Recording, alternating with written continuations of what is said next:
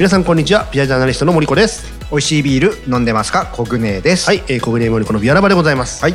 えー、ビール番組でございます。ちょっと最近最初にちょっとこういうことを言わなきゃなと思ってたんだけど今ちょっとはしょりすぎたな。もうちょっとかっこよく決めません、はい、えー、この番組は、えー、ビアジャーナリストの、えー、コグネと森子で、えー、ビールに関するさまざまな話題をわちゃわちゃお送りする番組でございます。はい。わちゃわちゃやってきます。はい、えー、7月もね、はい。暑い季節が続いておりますけども、いやーなんかこの暑さは答えますね。あのはいあの黒いシャツを僕着ること上に多かったんですけど、はい。最近白めのシャツに変えました。やっぱ全然体感違うので。黒はどうしてもねあの日の熱を溜めてしまいますからうね、んだからちょっと汚れが目立ちにくいって意味でちょっと濃いめの服を着てたんですけど、まあ、そっちはねいいですからね。なかなかやっぱそれだとねやっぱ日を集め日光のねうん。暑さを集めちゃうので今カバンが僕黒かったりするので、はい。パソコンも黒いので、だからはい。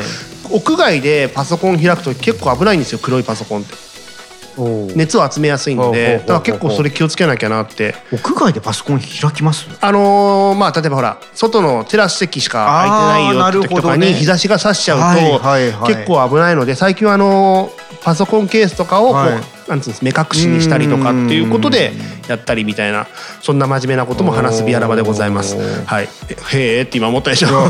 外でパソコン開く機会なんてあるかないいやでもね暑いのでなかなか行かいないですけど、たまにやっぱり外でしかどうしても、確かに確かに。そう中がなくて僕ね、うん。一応職場があんまないっていうか家でしか仕事できないので、うん。たまにまああのありがたい話、はいね。ねテレワーク的な感じで、あの外でも仕事させていただくんですけどってところですね。はい。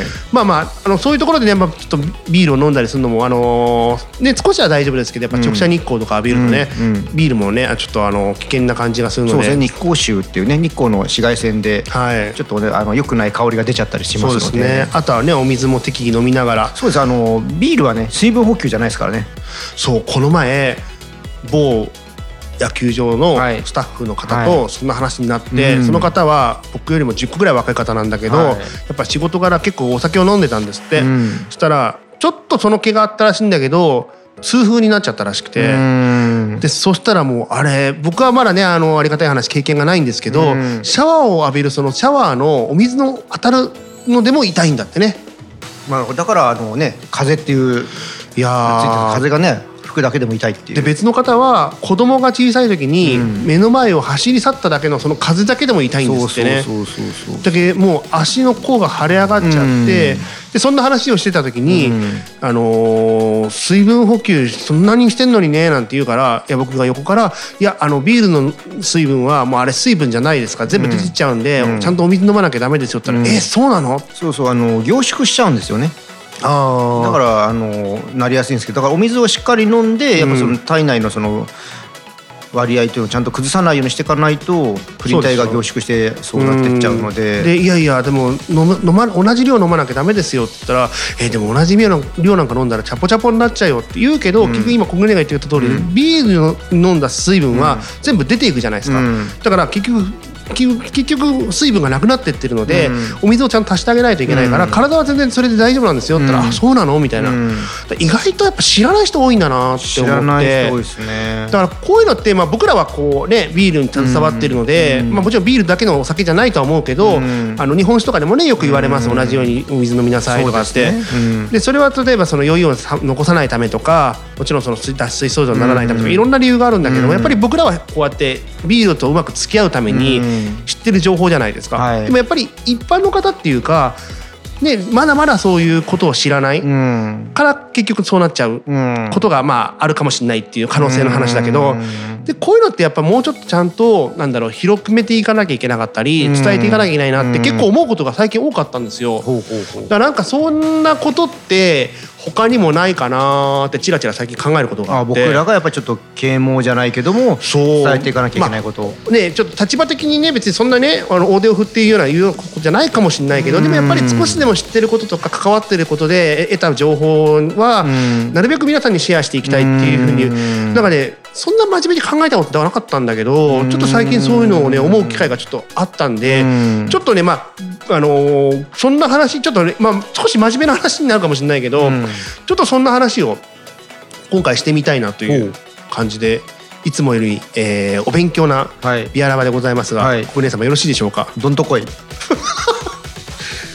うんうん軽いな。そう。いやいいですよ、うん。あのまあまああの多分国内もこれ話してるうちにあーって思うことも多分あると思うので。あとあるうんそうでしょうね。ううん、ちょっとそんな話を2人で共有できたらなと思いますので、はい。というわけで、えー、ここに森子のビアラバスタートです。スタートです。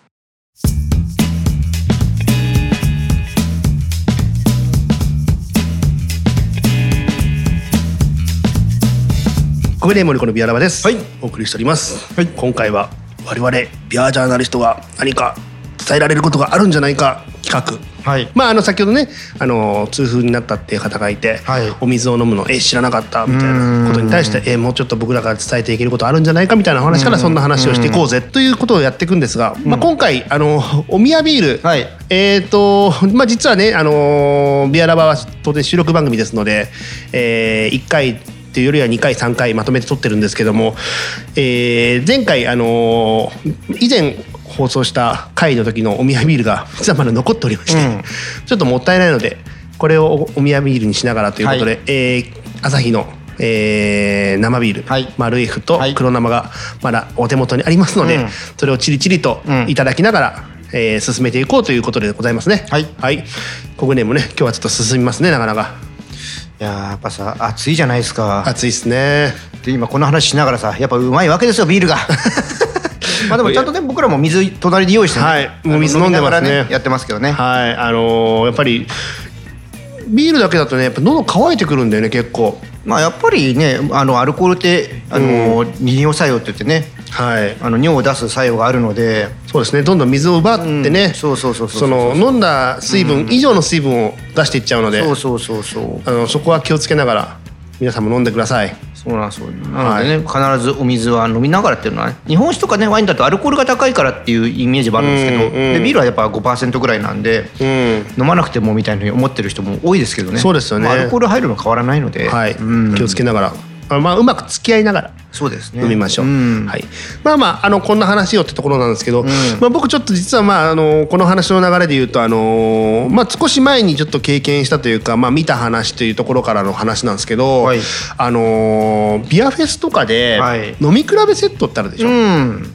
あの4つぐらいね。そうそうそうそう。ちっちゃいサイズで、はい。飲めるやつですね。以前あの僕とね国内、えー、と欅広場でって話をしましたけど、はい。当然その僕らがあのお手伝いした秩父ビールさんも、はい。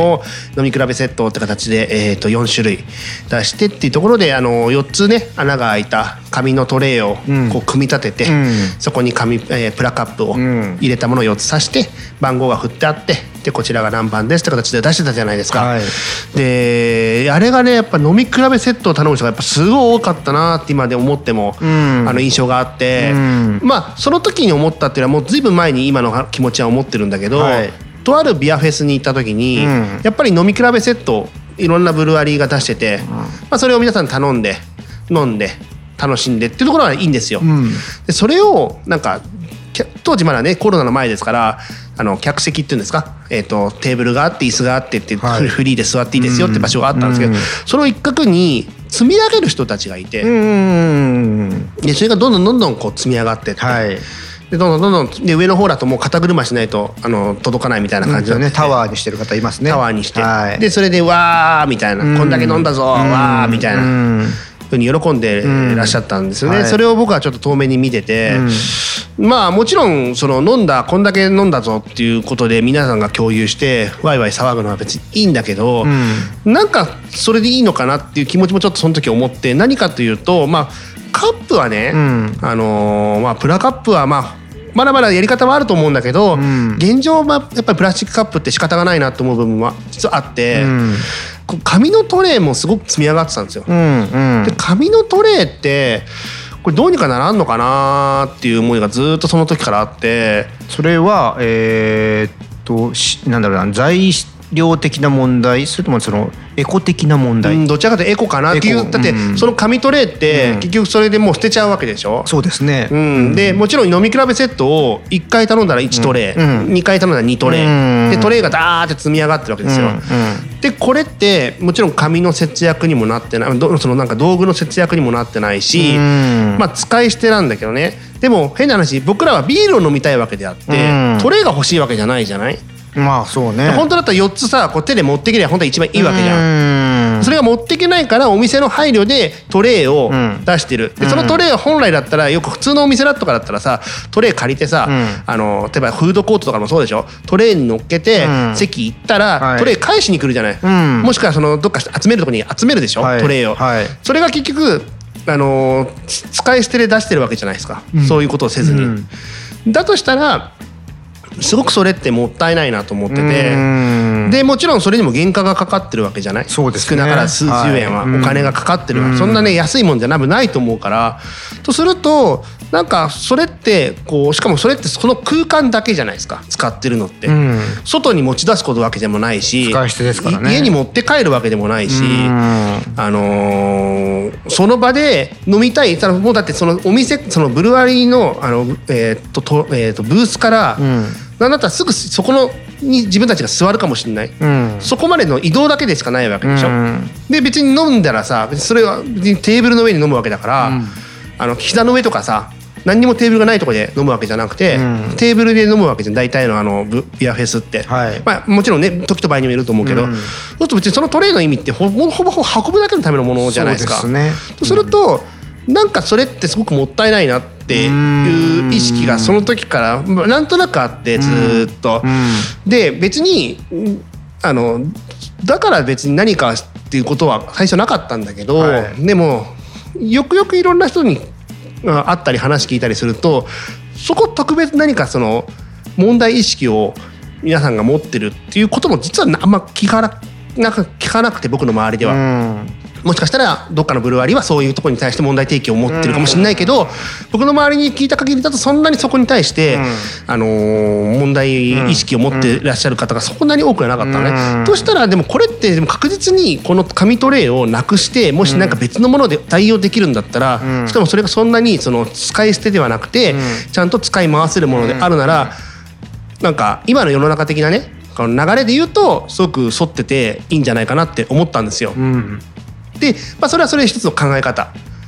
でそれを今度じゃあどうしていくかっていう時にやっぱそれってもちろんどっかのブルワリーの方とか、うん。ビール業界の方が言い出すのも大事、うん。とかどっかのあのイベントが言い出すのも大事、うん。でも今のところその傾向がないままこの前の欅だって何年ぶりに行われた欅だっていまだにそれ紙トレイで皆さん出すわけじゃん。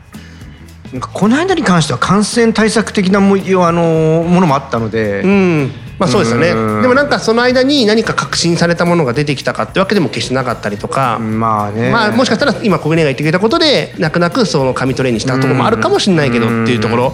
って考えるとでもなんかこまあもうこのコロナとはもううまく付き合っていきましょうっていう世の中に転換しつつあるので。うん何でもかんでもその感染予防で使い捨てっていうわけでもなくなってくると思うんですよこれからって。とした時にこれは僕らみたいなビアジャーナリストみたいな立場の人が、あの解決まで、答え出す必要はないと思うんだけど、うん。何か問題提起じゃないけど、うん。さっきのねあの痛風にはお水を飲みなさいじゃないけど、うん。なんか知ってることとか思ったことはしっかり提唱していくうん。べきなんじゃないかなってちょっと思ってたんですよ。ここまでいいですか？大丈夫。ちょっとすごいあのビアラワらしからぬ、ん。あの熱弁を振るってますけど。まあまあでもそういうふうに思うことがあったわけですもんね。うん。でなんかこの前、うん。あのー実は秩父ビールさんの、うん。あのー工場はい。あのーに行くことがあってなんでかって言ったら遊びに行っただけ、うん。あの秩父の方にうん。ちょっとあのーうちのチビがホタルをもらってきたのね、はい。でそのホタルを離してあげようってなったんですよ。うん。もう東京のあの板橋でうん。ホタル離したって、うん。ホタルちゃんたちがかわいそうだと、うん。じゃあもうちょっと山里に行って里山に行ってあのホタルがいそうなところで離してあげよう、うん。時になぜか秩父だったんですそれが、うん。選択肢が。もっと他にもあったと思うのよ。まあまあまあ。でも秩父に行こうって、はい。おおじゃあ秩父に行こうか、うん。であのー他にもねふっかちゃんミュージアムとか、うん。かき氷食べるとかまあいろんなイベントがあるわけですけどわらじとんかつ食べるとか、うん。その一環でまあ秩父さんにちょっとどうし秩父行くんですいいですか？って言ったら「ああいますいます。じゃあ差し入れ持ってきます」って言ったんですよ、うん。はい。でその時にふとさっきのことをちょっと思い出して、うん。あの秩父ビルの丹さんに、うん。もしいただけるんだったらあのイベントで使って紙トレイを1枚いただけませんか?」うん。ってお願いしたら「ああいいですよ」って1枚くれたんですよ、うん。でそうするとほらサイズ感が分かるでしょ、うん。であちょっとこれでもしかしたら何かいいものが作れるかもしれないなってふと思って、うん。でそれをちょっと僕の知り合いにレーザーカッター持ってる友達がいるからちょっとこういうものを試しに作ってみたいんだけどどう？ったら、うん。面白いねって言ってくれて、うん。あのまあ、その場であのイラストレーターってあのソフトあるじゃないですか。あれでチーって書いて、ん。あのサイズっていうか、ね、設計図を書いて、でその通りにその、まあ、レーザープリンターに送信すると、ん。あの2.5ミリ厚の木、うん。木材なんですけど、うん。キーってこう焼き切ってくれるんですよ。うん。最近ほら本屋さんとか行くとなんかエッフェ木のエッフェル塔とか、うん。あのパズルとかであるでしょ、うん。ああいう感じ、うん。あのレーザーカッターで切ってくれた、ちょっと焼きあの断面が焼き焦げてるんだけど、うん。それで切ってくれて、うん。でそれで作ってみたら結構良かったんで、うん。まあ、それを早速あの秩父の丹さんに、ん。あの宅急便で、うん。まあ、こんなの勝手に作ったんですけど、うちょっとこういうふうにちょっと思うことがあってなんつって、たら「ああなるほど」なんつって。で受け取ってくれて、あのーまあ、例えばこれをまあ分かんない。できるか分かんないよ。秩父の例えばそういう廃材とか木材屋さんとかでうん。今一緒にコラボしてうん。やれば。まあグッズとしてあのさん結構グッズにも力入れてらっしゃるじゃないですか。ね。もちろんビールも頑張ってるけどグうん。ッズとかそういうブランディングもすごい力入れていらっしゃってて、はい。うん。例えばそういうグッズとして、うん。あの売れば、うん。まあ、売り上げにもなるけど、うん。当然それ廃材は端材を使うとか、うん。あとはあの飲み比べセットのトレうん。ーの代わりにすれ、うん。なれば、うん。あの穴が4つ開いてるので同じように、あの飲み比べセットのトレーとして、まあ、プラスあのインセンティブ的な感じで売るっていうかそうすれば、ね、さっきも言ったけどそのトレー1個にうん。何十円うん紙のやつお金がかかってるって話なんで、うん。それがその使い捨てじゃなくてうん。何回でも使える。で例えばそれがせっかくせっかくなんでじゃあそれをトレーでうん。飲み比べセット頼んでくれたら、例えばちょっと割引があるとか、うん。何か別の特典があるとかっていうふうにすれば、あのほらよくさ海外のビアフェスみたいなやつでよくグラス付きでなんだっけあのデポジットうん。払ってさ、うん。あのグラスに入れてくれてさ、はい。そのまま持ち帰ればそのデポジット返ってこないけど、うん。グラス返せばさ、うん。あのお金返ってくるってあるじゃないですか。あの日本でいうとオクトーバーフェストだね。あそうそうそうそうそうそう、うん。なんか例えばそういう取り組みで、うん。一見トレー付きで飲み比べて高いんだけど、うん。そのトレー使ってもらって、もういりませんって時にトレー返せば、うん。例えばそのトレー代の数百円ん。が返ってくるとかってシステムに例えばするとかね、はい。そうすると紙のトレーいらなくなるじゃないですか。うん。まあ、最初にその木材のとなんかのねアクリルのなんかそのトレーを作る量は必要なんだけど、だからそういうことでで廃材端材も使えるから、うん。あのー材料費も別にああなたに作ってるね伐採するわけでもないしとかってうん。なんかそういう取り組みとかってなんか僕らがもしかしたら言っていくことなのかなってちょっと思ったりしてるんですよね。ちょっとここまで長かったんだけど、すんごい長い話だったんだけど、そうなんか最近そういうことをちょっとしたんですよ。はいはい。うん。なんかねそういう何かしら僕らの中で、まあ、もちろんブルワリーさんとか、業界の方だっていろいろ毎日考えてることがあって、うんうんあのビビールだビールの,、あの作るだけじゃなくてなんかいろんなこと考えてらっしゃると思うんだけど、うんうんもしそこに僕らがあの共同したりあとはあの僕らが託されることでなんかできることがあればなんかそういうのもねちょっと真面目な話だけどなんかやってった方がいいのかなって気を大事だと思いますね。うーん例えばわかんなんかあそこでああいう材料があるんだけど、ん。なんかそれってなんか活かせないかなとか、うん。まあ、ちょっとビール作りに関してね僕らが首突っ込むところはあんまりあれだかもしれないんだけど、うん。それ以外のところ、それこそあのプラカップ自体ってもしかしたらなんかその持ち運びができるような、うん。なんか折りたたみのプラカップとかないかなとか、うん。作れないのかなとか、あのほらキャンプ用のさシリコンのやつとかああるじゃないですか。りますね。あれの、でもあれだとビールが見えないからなんとかビールが見えるやつでないかなとか、あとはどうしても味味がちょっと影響してくる感じ。そうそう口にね当たった時にね。じゃあせめてプラカップはいいんだけど、うん。それが永久的割と長く使えるうん。プラカップなのかとか、はい。そのプラカップを普通に入れちゃカバンに入れちゃうとぺちゃんこになっちゃうから、うん。それをしっかりガードするプラカップホルダーみたいなのを作ってみたらどうかとか、うん。固めのね、はい。ハードミセミハードみたいなやつで、はい。あのーコンビニとかで売ってるねプラカップをしっかり収納できる、うん。あのこう中がさこう U の字型にあのハーフパイプみたいになってて、しっかりこう中入れられてチャックでピーみたいなさ、うん。そうするとあのちょっとした旅行に行った時にあのープラカップに。僕だから何回か前なんいつの回で話したかちょっと忘れました。ずいぶん昔の回で僕喋ってると思うんですけどあの缶ビールを僕缶ビールのまま飲まずに必ずプラカップに入れて飲むんですって話を多分一回したことがあるんですよ。そうですね。あの必ずあの出張とかの時にねそうそう。バッグの中に入れてるって話しでましたね。必ずか買うとほら5個組とか7個組でしょ、はい。うん。で1回使うでしょ、ん。家帰るでしょ、うん。そのまま置き忘れてあの置いたまままたどっか出かけるでしょ、うんうん旅先で買うでしょ、ん。だから今すんごいプラカップ溜まってんの家に、うんうん。だからしばらく買わなくて全然いいんだけど、ん。例えばじゃあそれをケースに入れて持ってくような形にするとかってできれば、なんか結構おしゃれにさ、なんかすれば結構なんかそういう活用そうこすることでプラカップをたくさん買わなくていいとか、あのその1回で使い捨てにしなくていいとか、うん。なんかそういうこともねちょっとできるかどうかわからないんだけど、なんかなんかそういう外野的なところでのなんかそういう提唱なのか考え方なのかって、なんかあったらいいなーって思うんすよね。いやでも大事だと思うんですよ、ん。そういうことをやっぱ言ってくっていうのも。そうそうそうそうそう。なんか僕らってほら例えば新商品が出ました、うん。じゃああのレポートしますとかもちろんそのブルワリーとかあのブルワーの方たちの思いであったりとか、うん。そういうところの、あのストーリーとかっていうのを伝えるっていうのももちろんあの我々の役目としてやっていくんだけどもまあ別にジャーナリストって言葉に引っ張られてるわけではないんだけど、ん。なんかそのやっぱり業界が取り巻く中でのこう問題点であるとか、うん。まあ、例えばそれがもしかしたらなんかそのホップ作りとか、うん。なんかそういうなんかあの材まあそういうところでの話と、まあ、今ほら今円だ円安だなんだって話とかもあるでしょ、ん。まあ、そこで何か僕らが言うことで何か急に円高になるとか、あのモルトとかホップがどうにかなるってことは多分ないとは思うんだけど、ん。でもなんかそういうこと今業界的に例えば今こういう問題を抱えてるとかこういうなんか出来事があるとかっていうトピックスを出していくっていうのももしかしたら重要な役割なのかも。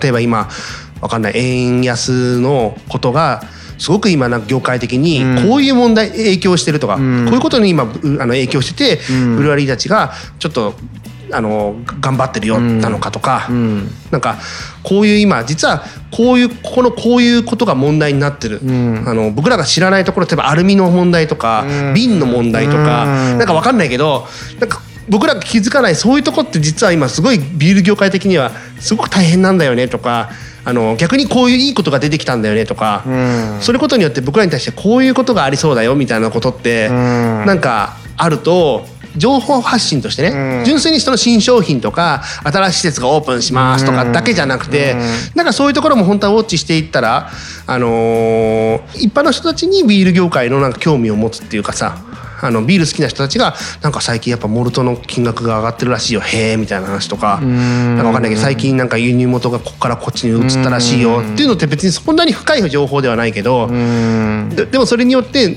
今ビール業界でどういうふうに取り巻いてるとかっていうのが、うん。あのちょっと広められるだけでも僕僕らのやる意味ってそこにあんのかなって気がするんですよね。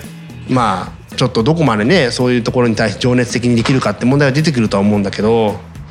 まあ、やっぱりそのビール業界って実はまあビール作るにあたっても大量の水を使います。うんまああの麦汁をつ、ね、作るためにあの加熱をするのでねエネルギーも使いますと言って、いろいろそういった環境問題のところでは僕はもうもうやっぱ何年も前からいずれやっぱその辺はあの指摘される可能性があると思っていて。うんまあ、日本も大手さんなんかはもうその辺しっかり取り組んでらっしゃるんですけどアメリカなんかも当然そういうのは原料のところからですねもう作るところうん。オーガニックじゃなきゃとかやっていてそううんいうところにすごく、まあ、いわゆる SDGs ですよね、はいはいそうはい取り組みはあの盛んなんですけども、うん。今の話だとそのイベントとかでいうとじゃあどうやってその持続持続可能なもうんうんうん。のを作っていくかっていうのは一つそう確かにあって、うん。まあ、プラカップをじゃあどうやって、まあねね、プラスチックの、ね、削減で、これはビールじゃなくても言われてるじゃないですか。はいはい時はい。にじゃあどういったことでできるのかした時に、ん。まあ、オクトーバーフェストみたいにそういうデポジット制を取り入れるとかベルギービールウィークエンドみたいに、ん。まあ、グラス付きではいはいはい。入場料として提供し,、ね、あのしていくとか、ん。まあ、いろんな形がうん。あると思っていて、うん。まあ、その中で飲み比べセットがなぜあのままなかなか進化しないのかっていうところは、うん。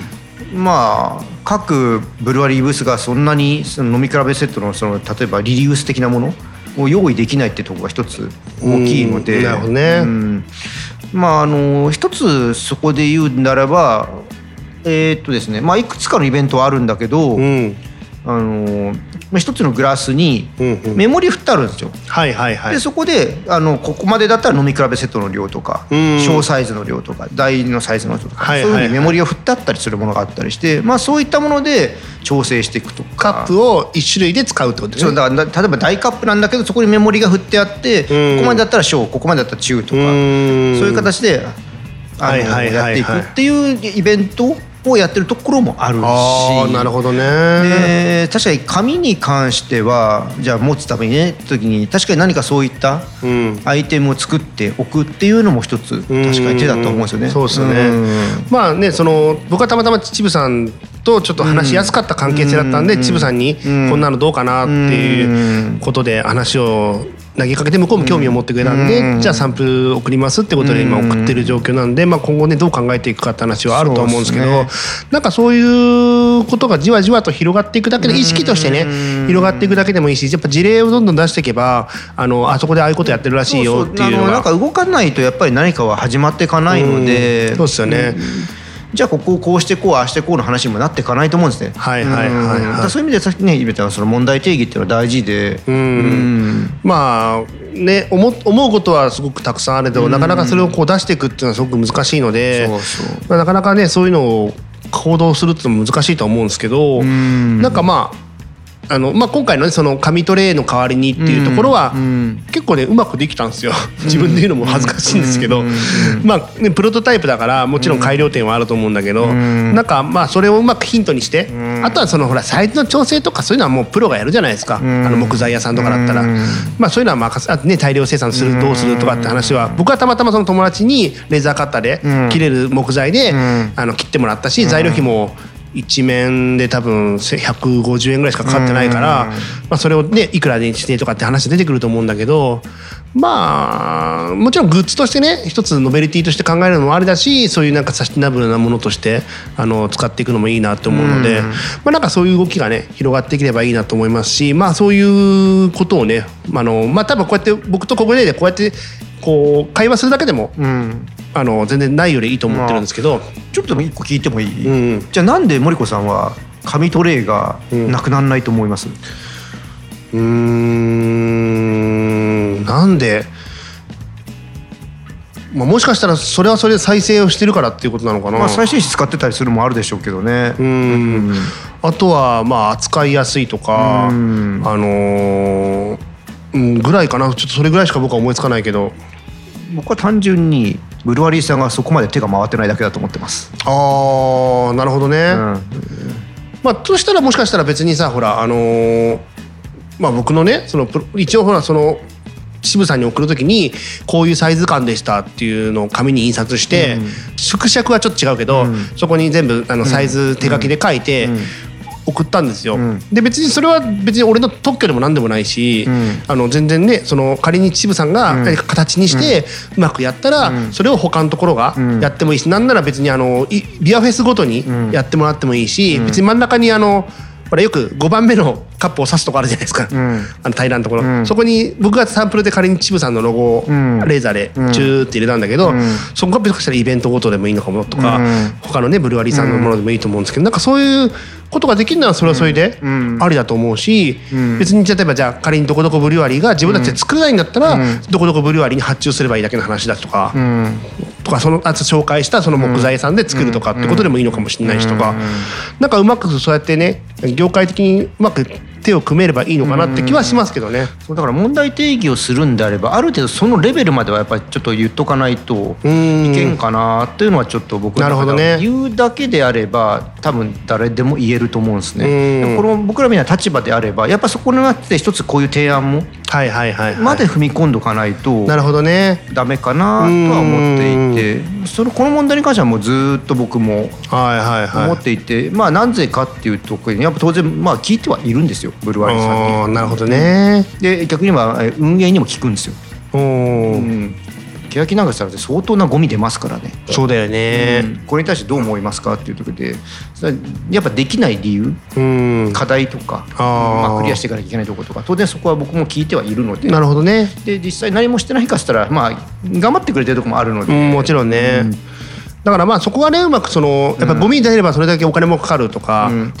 知られてないからそういうとこで僕らがやっぱ定義してうん。参加してくれる方たちもやっぱちょっと一緒に考えていきましょうみたいな形もやっぱりあの一つの提案をしながらそうね。いかないといけないから。ただ言うだけだとた、うんなかなかうちらの気持ちも知らないでっていう形にもなってしまうと思うので。まあそうですね、まあだからもちろんもちろんそれあれ問題なんだよねっていうのはちょっとなと思ったんで、まずはちょっと形に一個して、まあ僕なりにしてみようっていうのはね。あのネットとかあの SNS とかで言ってるのと変わんない。うーんそうですね、まあまああのその辺もねあの踏まえながらなんか我々のやっぱりやってるあの意味というか活動をうまくあの活用したね課題解決をしていければいいんじゃないかなって思います。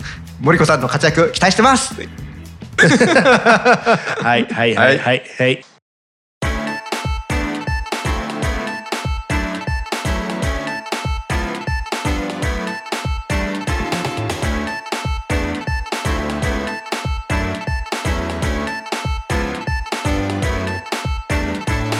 はい、ビアラバエンディングでございます。はい今日は、えー私が熱のこもった、えーちょっといろいろ意見で。いややっぱそれだけやっぱり問題意識を持ってるってことだと思うんですよ。そうです。よ当たり前じゃないですかって言いたいんですけど別にそんなね、あの胸を張って何かを言うわけではないので、そこでね森子さんがそうやってねサンプルみたいなの今ねやられたってことなんで、はい。そこで一つの形したら。いやいやいやあのチャリーンは別にいいんですよ。いやでもね正直別にあのーそういうことをね、ええ。あのー別にうなんかできんだったらやりますけど、うん。別に僕はそこ僕が木材屋だったらうん。やりますけど、うん。あの別にそうでもないし、うん。あの 別にそれはね別に僕がやることが意味あるんじゃなくて例えばその渋谷さんだったら渋さんの周りのそういう材木屋さんで廃材使ってできませんかっていうのを、うん。僕そういうことでいいと思ってて取り組みとしてね。ね。そこは皆さんお忙しいから間に入っていただいてマージンいやうるさいよ。なんでそんなマージン商売をなんか強調すんのさ。いやいやじゃあいいよこ小暮商事でやんないよ小暮商事で。いやいやいやいやいやいや。ちょっと今の話はあのちょっと面白くなるかなと思って脱線させました いいや小暮商事でやんなよ。いやいやあのうちらの立場からでいきなりいやまあ金の話になるとねちょっといやいやいやいやらしいいやらしい、ええあのでもあのネタ的にも面白くなるかなと思って。いやでももちろんそこでもしあの何割いただけたらそれはそれで今後の活動費にさせていただきますけど。そういうとこであのねそういうこと材木屋さんとかでビール好きな方とか、うん。もしかしたらここね聞いてくださってる方いるかもしれないですけども、はいはい一つのそういう、まあ、業界の発展になる、しあのご自身たちがやってることを活かせるっていうのでねですね。なんか間に入ってまたこれが一ついいつながりが生まれるかもしれないね。そうそうそうそうそういいなと思いますけどね。そこはうまくなんかうん連携していくんじゃないかなと思うし、うん。特にあのねもちろん全部が全部じゃないと思うんですけど、うん。地元の会社さんとうまく手を組んでるブルワリーも多いじゃん、まあ、むしろそっちの方が多分多いと思うんだけど。やっぱ地域密着とかね、うん連携とかだその地域その地域でしっかり、うんあのフィニッシュできるような形はいにまず持っていければいいし、と思いますけどね。それが難しいね、それがどんどん広が広げていくっていう形、うん。だから本当は僕のその友達のレーザーカッター持ってる子で全部発注受けたらいいじゃないって最初言ってたんだけど、はいやそんなにたくさん来られても困るしまああまあね。まあどうなんでしょう。一つの形さえ作っちゃえばあとはロゴだけねそうそうそうそうそうそうそうまあロゴなしもあるね希望されるかもしれないし。そうそうそうそれは全然できるしさ、うん。あとはイベントごとに変えたいって人もいるかもしれないし。あまあそれが果たしてサステナブルかどうかは分からんよ。まあね。でもまああのうん。それはそれでねもちろんいろんな目的があるだろうから、まあ、ニッチな商品としてね、うん。そういうのをあの普通に売り出してビアフェスで使えるこういうものですよって言ってる、はいはいはい。やっぱりあのお客さんもやっぱり毎回やっぱりなんかトレイを持ってきてる人もいるし、そうなんですよね。まあ使い回してる人もいますよね。そうそうそうそう。ふにゃふにゃの。そうそうそうそうそう。そ うた時にそういったアイテムがイベントとかで販売されたらあのすごく助かるって人もきっといるかなと、うん。そうですよね、うん。だからなんかあのもちろんそれ以外にもいろいろな使い方があると思うんだけど、うん。なんかそういう記念品としてね、は考えてくれるのも一つの考え方だしそ,、ね。れじゃなくてもちろんそうやってねあのゴミを減らそうっていうことで取り組むっていうのもいいと思うので。T シャツのね販売もいいけどこういったものの方が実用性があってもしかしたらいいのかもしれないそうですね。だからほらエコバッグ売ったりとかあるじゃないですか。そうそうそうそうそう。でエコバッグはいいんだけどでもエコバッグとビールって実はあんまり共有線がそんなになかったりもするじゃない、うん。まあ直接的には。まあまあでもなんかトレーだったらその場で使えるとかっていう意味ではいいかなっていうのがまあ最初の発想なんですけど。まあちょっとね今後どうなっていくのかはちょっと僕もね追っかけながら、ら逆に森子さんが自分のを作って、うん、あのイベントで使ってるところをお客さんとかブルワリーさんに見せて「おこれいいじゃん!」って言って採用されていくケースが一番いいかもしれないですよ。それはそれでね、まあ実践してるよっていう。あのそうですね。今うん。一個、あのチブさんにあげちゃったんでちょっともう一個作んなきゃいけないんですけど、うん。あのはい。あのちょっともう一回もう23回試作で、うん。あのその使わせてって言ってあるんで、うんうんまあちょっとまたそれは、うん。あのできたら持ってきますんで、ね、ぜひ見てみてください。はい。まあそんな感じで、あのーちょっと今日はね難しい話をちょこちょことしましたけども、はいうんまああの三原は基本的に楽しくわちゃわちゃ喋っていきますので、うん。あの次回もね、えー、8月入りますけども、はい。その夏はまあもうだからほん次残暑ですよ。次の回はね。ねあのー日差しが暑い時期にまだまだなりますが。うん。えーお気をつけいただいてって感じで、くれぐれもね本当にあのビール飲む時はうん。水も忘れずに、うん。はい。どうぞさあねあのエンディング恒例ですけども森子さんビア県2級への道。最近あゃ々に言いましたねこの言葉ね、はい、はい、クイズのお時間がやってまいりました。国内が唯一静導権を握る番コロナですね。そうそうそうそうそうそうそうはいすいませんあの今回もねやっていこうと思います今10勝7敗はい貯金3です、ね、あいいですねロッテのエースみたいな感じでね貯金が増されない。はいまあ2桁勝ってますからね。まずまず2桁勝ってますから。はいはい。じゃあ早速はい。今回の問題いかせていただきます。はい。問題。い。2018年の日経 MJ ヒット商品番付上半期で東の前頭に高アルコールビールがランクインしました。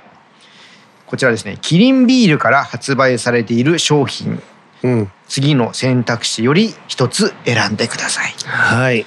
1のど越しストロング。うわそういうことか。2一番搾りストロング。3本麒麟ストロング。4淡麗ストロング。さあどれでしょうか？これ喉越し生ストロングじゃないですか？多分。他聞いたことないですけど。本当ですか？えある？え？え？本当に？え本麒麟ストロング？え？え？淡麗ストロング？え？一番搾りストロング？え？ー、嘘！まあ一番搾りストロングはないですけどね。いや多分喉越しストロングあの黒い缶だよね確か。喉越しストロングって。飲んだことはないんだけど。黒い缶だった気がするから1番。じゃあ正解の方はい。発表させていただきます、はい正解は4番の淡麗ストロングではなくて1番ののどごしストロング。でございますいやいやいやびっくりした。一番搾りストロング。え？えあったっけ？そんな缶とか思いながら。よくよく聞いたら。あったら買うよね。いやいや買うかな。えーちょっとハイアルのハイアルの一一番番搾りですか？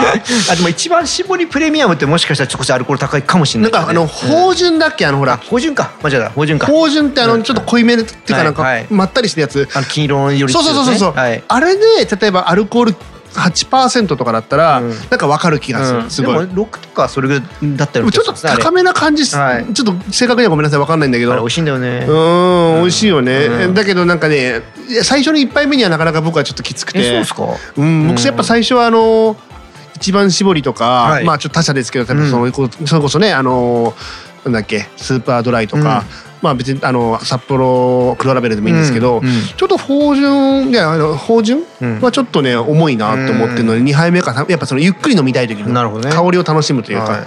はい、なんでこののど越しストロングがねうん。そうだったんですけど2018年の上半期は高アルコールビールが話題となったそうで今からだからへー。4年前覚えてます？そうですか。でもたでもん高アルコールビール、うん。高アルコールビール？いやあの焼酎っていうかあのサワーとかのまあ、いわゆるあの酎ハイ的な酎ハイ的なやつがうん。高アルコール、今でもそうですけど、まあありますからね。っていうのはなんか覚えてますけど、うん。ビールで高アルコールだったかなっていうのはちょっとあんまり想像がつかない。2018年か分かんないけどちょっとやっぱね高いのが各社出してきた時期が確かにあでもさあのったんですよ。なんだっけあのほらえっ、とクラフト東京クラフト。はい、がバーレーワインを出したことがあるんだよねその辺の時期に、多分でも18年19年ぐらいだったんじゃないかなって気がするね、かもしれないですねかこれね上半期ですけどね。僕だからあのージャブジャに所所属した後にあのー出たのは覚えてて、うん。あの東京クラフトのバーレーワインってあの、うん。紫色ね。ピンピンク紫色の、はい。いやあれは高アルで9%か10%ありましたるんですよね、うん。で結構香り高くてすごい美味しかったイメージ。でうん。もそれが東京クラフト価格で飲めるっていう意味でうん。すごいあの満足した記憶がありますけどうん。それと被ってるかどうかちょっとあれだけど、うん。なんかそういう記憶。多分ねバーレーあれはねもっと冬とかそういう時期だったかもしれないね、でもなんかあんま喉越しでハイアルっていうとねどうだったのかなって気はしますけど。うんねまあ喉越しストロングということで。ストロング。はい、はい。いやーびっくりした。一番搾りストロングとかね。淡麗ストロングかね。なんか、まあ、探偵は逆になんかすっきりした感じだからストロングにはいかなそうな気がしますけど本気リンストロングとか本気リンはありそうですよね。ありそうだけど、ええ。ちょっと名前の語呂があんまり、まあ、あのそうちょっとあの悪いですね。他の3つはなんか名前的にちょっとストロングには似合わない感じですよね。だからなんか例えばスプリングバレー芳醇って言われたら、ええ。あもしかしたらちょっと流行るだったっけとか、うん。なんかそういうちょっとあの逆に間違いそうなあのとかそれさっき言ったその一番搾りのはい。芳醇とか、なんかあとはい。他のビールとかだったら、うん。なんかちょっとあれだったけど、ストロングってついちゃうと、なんかねあのうんあの物足りなさを感じますね、うん。喉越し以外は。ちなみによくクラフトビールの世界とかで、はい。あのアルコールが高いもの、うん。表すの単語がまあパッと思いつくだけでも2つあるんですけど。単語？単語。単語、うん。アルコールが高いを表す単語、うん、えなんだろう？えどどういうこと？どういうこと？どういうことだ？アルコールが高いものにつくうん、ものがまあパッと思いつくだけで2つあるんですけどなんかわかります？えちょっとわからない。スタウトだったらよく聞くのはインペリアル？そう、ああそういうこと、うん、あああともう一つ。え？え？え？え？ー、え？バイチェンだったら？バイチェンだったらこれ単独でも使うけどね。僕？そああすげえ。う、うん。俺よく答えられたな今の問題。あでもね言ってくれたからだけど、うん。確かにインペリアルスタートってね。まあ、あとダブルとかもねある。ああるけどね。はい、ああなるほど。あいいおお勉強になりました。ありがとうございました。ちょっと次の問題に備えてそこは覚えておきます。ありがとうございました。さあでというわけで。11勝7敗、11勝7敗ですね。おちょっと最多勝が見えてきましたかねいやいやいやここからもう連敗ですよ。気がつけば。2級は7割でしたよね。7割ですね、まあまあでも まだまだうん。7割ではないのそうでで、まあねあの多少、はい。多少オリジナルも含まれてますけど、はい。あのーはいあのー頑張って、はい。えーっと勉強したいと思います。頑張ってください。ありがとうございます。